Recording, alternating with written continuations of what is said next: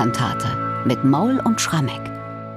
23. Sonntag nach Trinitatis und zugleich ist das der letzte Sonntag in diesem Kirchenjahr und auch für uns, Michael, der letzte Podcast im zweiten Jahr. Und da gibt es von Bach eine gehörige Absage an alles Irdische. Falsche Welt, dir traue ich nicht.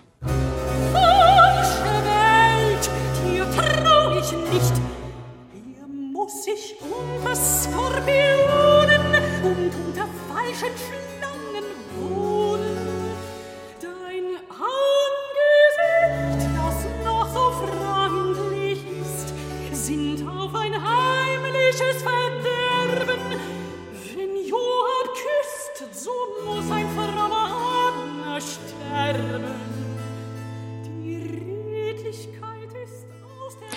mit diesem Rezitativ beginnt diese Kantate und das ist wieder eine Solokantate. Diesmal ist sie für Sopran und zwar stammt sie auch aus dieser Reihe von Solokantaten, die Bach im Herbst 1726 komponiert hat. Michael, die erste Frage geht von mir gleich mal in die Vollen. Wer hat das damals gesungen? Ein Knabe, ein Falsettist? Wissen wir es? Wir wissen es nicht, lieber Bernhard, aber wir können schon sagen, Anna Magdalena Bach, die eine tolle Sopranistin war, die durfte zwar in die Kirche gehen, die durfte aber nicht mitsingen. Also das heißt schon nach Lage der Dinge, also ein Sopran, also ein Thomaner. Ich würde sagen, einer Formstimmbruch. Man wurde damals Thomaner im Alter irgendwas zwischen 12 und 14 Jahren. Der Stimmbruch kam irgendwann zwischen 16. und 18., manchmal sogar erst 19. Lebensjahr. Und wer da nun gerade der favorisierte Knabe gewesen ist, dem Bach diese herausfordernde Partie gegeben hat, weiß ich nicht so richtig. Es ist im Juli 1726, also vier Monate bevor unsere Kantate uraufgeführt wurde, ein sehr prominenter Thomaner auf die Thomasschule gekommen, Johann Ludwig Krebs bekannter Bachschüler.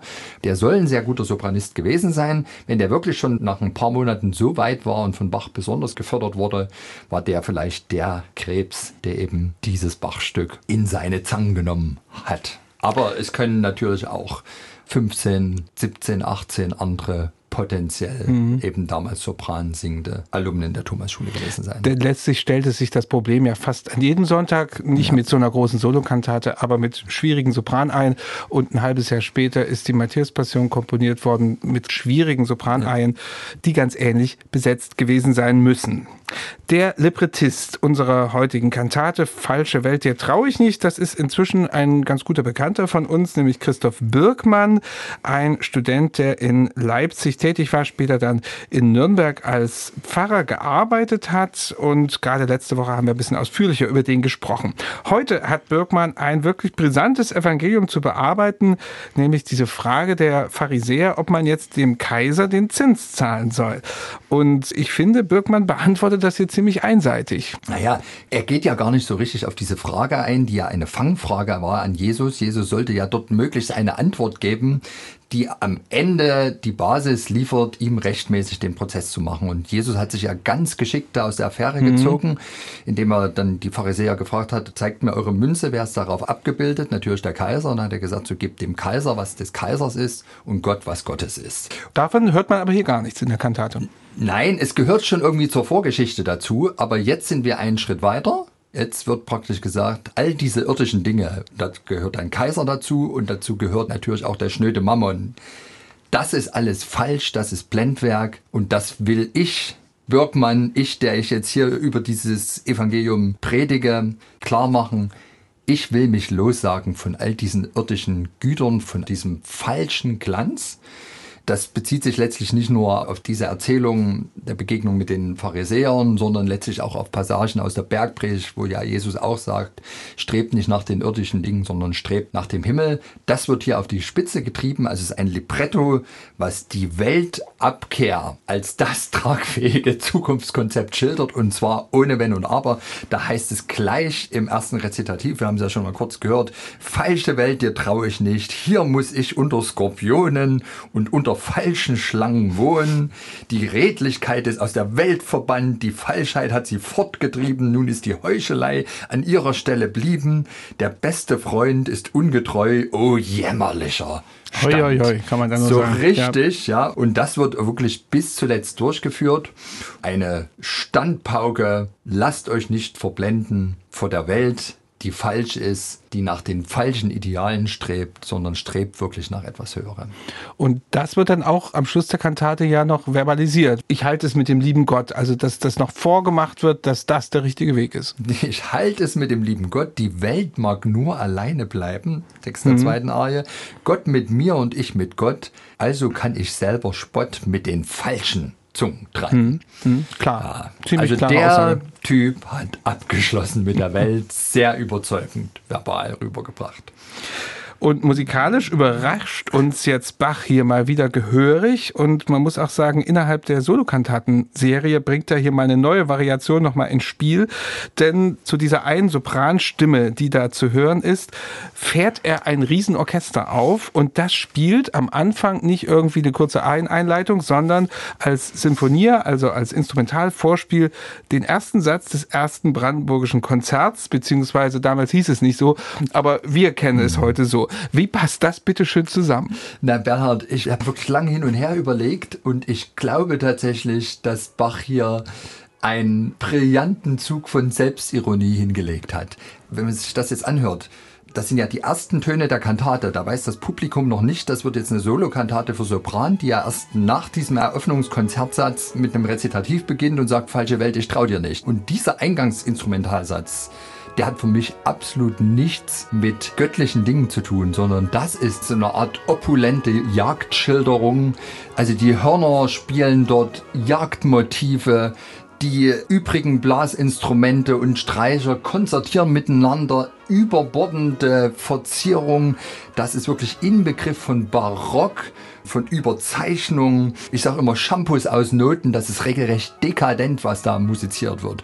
Musik, die Bach tatsächlich irgendwann in Köthen für den Fürst Leopold wahrscheinlich ursprünglich komponiert hat, dann irgendwann dem Markgraf Christian Ludwig von Brandenburg dediziert hat das ist wirklich Inbegriff des Weltlichen. Und das setzt Bach vorn dran, um, glaube ich, wirklich erstmal diese in Saus und Braus und munter jagende Welt zu schildern. Und jetzt ist der Schlusston verklungen und der Sopran geht hinein und sagt, falsche Welt dir traue ich nicht. Also er rechnet ab im Grunde mit Bachs eigener Musik, die er vorher komponiert hat. Das ist alles nur Schall und Rauch. Das hat doch Größe, oder? Wunderbar. Wenn wirklich so gemeint ja. war. Ich bin sicher sogar, dass es so gemeint ist und auch in der Aufnahme, die wir hier rausgesucht haben mit Anna Prohaska, da hört man das besonders ah. gut. Aber ich schlage vor, wir ja, hören uns jetzt bitte. genau das gleiche Stück ja. wie am Anfang dieses Podcasts nochmal an, aber mit dem Schluss von der Eingangssinfonie mit den Hörnern und den vielen Oboen, die da spielen.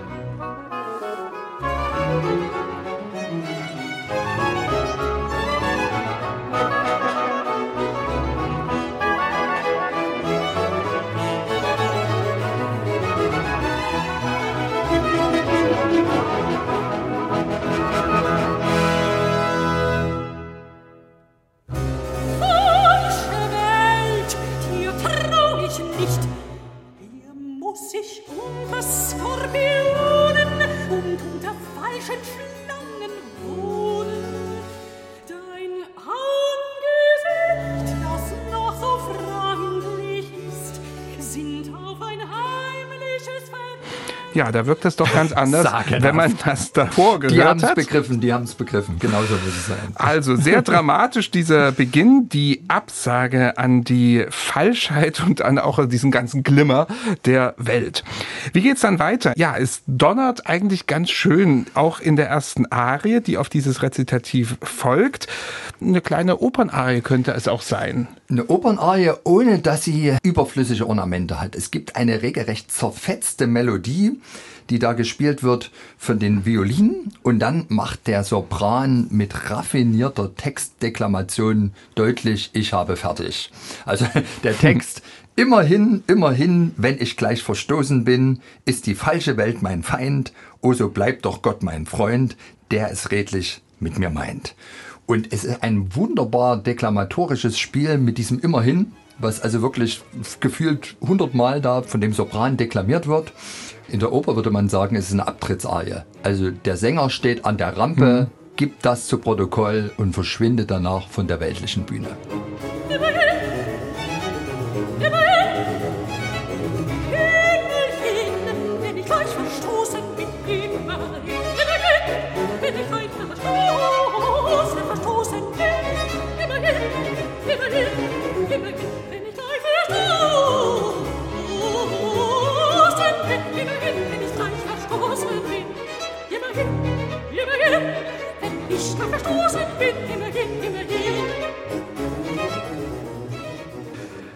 Ja, das ist diese erste große Arie des Soprans in dieser Solokantate Falsche Welt, hier traue ich nicht.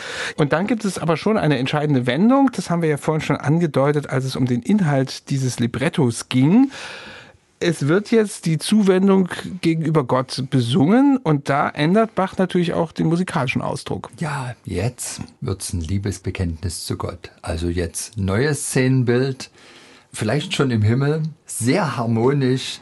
Und Bach schlägt insofern den Bogen zum Eröffnungssatz, dem ist ja eigen, Kopf als erstes Brandenburgisches, dass drei Oboen schnattern. Die kommen jetzt wieder zum Einsatz, aber die klingen jetzt wirklich nach Himmelsmusik.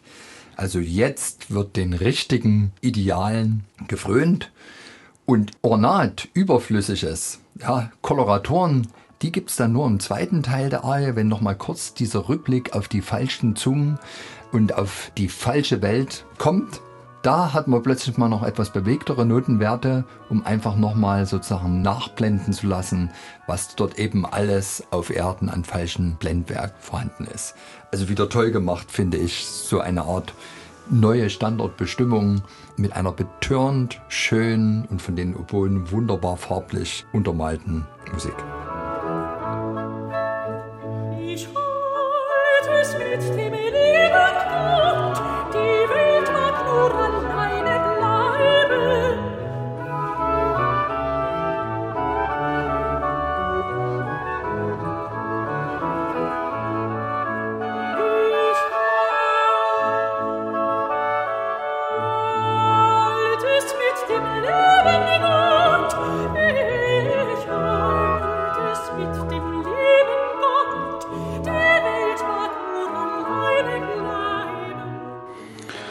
Drei Oboen begleiten hier die Sopranstimme in der zweiten Arie der Solokantate. Ich halte es mit dem lieben Gott. So heißt der Text in dieser Arie. Und dann folgt der Schlusschoral, der nicht nur diese Kantate abschließt, sondern Michael, der auch unser zweites Podcast-Jahr abschließt, denn wir sind am letzten Sonntag des Kirchenjahres angekommen. Aber wir haben noch nicht alle Bach-Kantaten besprochen, sondern erst 135. Immerhin. Da, immerhin. Es fehlen aber noch ein paar. Und deswegen wollen wir an dieser Stelle mal kurz eine Aussicht geben, dass es nächste Woche weitergeht am ersten Advent. Wir haben weiter für das gesamte dritte Jahr dieses Podcastes Bach-Kantaten ausgesucht. Fast immer sind die auch die, die für den betreffenden Sonntag vorgesehen sind. An einigen Stellen müssen wir ein bisschen tricksen, weil es einfach keine Bachkantaten mhm. mehr gibt dafür und du auch keine jetzt gefunden hast in den letzten zwei Jahren. Da haben wir dann ein bisschen Verwandte gefunden, die also auch inhaltlich gut mhm. passen. Also insofern geht der Podcast auch weiter und wir werden bestimmt irgendwann die magische Zahl 200 erreichen, die ja ungefähr immer für die Zahl der Kantaten steht. Ja, Bernhard, also ich bin erstaunt, wie schnell die Zeit auch umgeht. Also, dass jetzt tatsächlich schon zwei volle Jahre rum sind, wir jetzt die 135. Sendung weg haben glaube, vor einem Jahr habe ich gesagt, für uns selbst ist das eine unglaublich erkenntnisbereichernde Entdeckungsreise weil man eben wirklich in jedem Stück etwas ganz Besonderes findet. Und gerade das Stück heute über die falsche Welt, wie Bach da regelrecht selbstironisch mit alten Kompositionen spielt, das ist doch großartig, was man da so drin entdeckt. Ich bin total dankbar, dass wir das weitermachen dürfen. Ich bade mich nach wie vor in dieser Musik und freue mich auf ein weiteres Jahr. Und immerhin haben wir ja auch das Bergfest jetzt schon hinter uns. Das, das muss sich ja irgendwann ja. eingestellt haben innerhalb des letzten Jahres. Die vielen Zuschriften, die wir kriegen, die zeigen doch, dass viele Leute gern gemeinsam mit uns staunen und so wollen wir weitermachen, oder? So wollen wir weitermachen und das müssen wir kurz begießen, bevor ich die Kantate ansage, denn oh. ich habe, ja, heute habe ich mal was mitgebracht und zwar hey. dachte ich mir, äh, warum so in die Ferne schweifen? Wir mm. haben hier einen Schnaps, der aus der Geburtsregion von Bach kommt, nämlich aus Thüringen, genauer gesagt aus Neudietendorf. Ja. Schönen Gruß dahin, falls jemand zuhört. Ein Aromatik, so heißt er, ein wunderbarer Kräuterlikör und möchte gerne mit dir anstoßen auf Jahr Nummer drei. Ja, das ist natürlich jetzt auch reichlich dekadent, dass wir einerseits mit einer Weltabkehrkantate, die den irdischen Dingen und wahrscheinlich auch dem Alkohol irgendwie absagt. Wer weiß. Und wir stoßen aber an auf ein weiteres abgeschlossenes Jahr mit wirklich göttlicher Musik.